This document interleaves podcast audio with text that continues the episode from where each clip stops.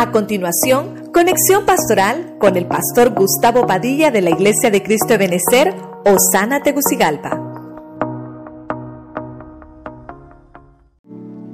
Quiero ministrarle esto, los angustiadores de la Santa Cena. Vimos como punto número uno a un gran enemigo que se llama depresión.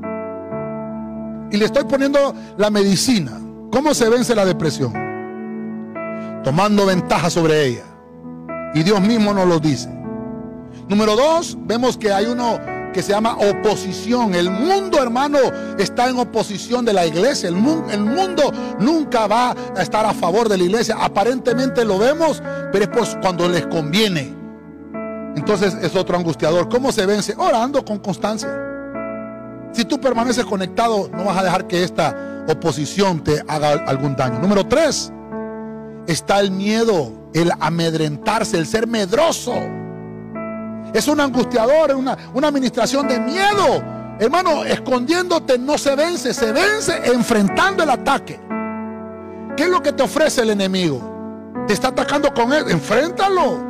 Pero te estoy diciendo, si lo vas a enfrentar, tienes que estar preparado, tienes que estar equipado. No lo vayas a, enfrentar con tus propios pensamientos ni con tus propios argumentos. Tienes que enfrentar este angustiador preparado, equipado con la palabra del Señor. Por eso es que tienes que estar conectado con Dios. Número cuatro, hay otro que se llama impaciencia.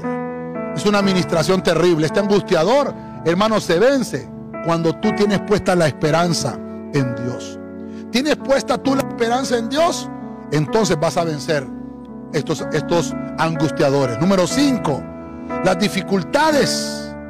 Vimos que hay siete dificultades, la tribulación, angustia, persecución, hambre, desnudez, peligro o espada. ¿Cómo se, se vencen esas dificultades? Mejora la estrategia, hermano. No eres la primera iglesia que ha sido perseguida, no eres la primera iglesia que ha entrado en desánimo, no eres la primera iglesia que entra en peligro, que entra en amenaza de virus, no eres la primera iglesia. Ni vas a ser la última tampoco. Porque hemos visto que van a venir más epidemias en el tiempo tribulacionario, donde la iglesia del Señor no va a estar. Entonces quiere decir que hay que vencer ese angustiador que se llama desánimo. Recuerda la promesa. Hay que vencer el desánimo. Recuerda la promesa. Nosotros nos olvidamos de las promesas de Dios. Somos nosotros los que nos hemos olvidado de Dios. Dios no se ha olvidado de ti. Dios nunca se ha olvidado de ti.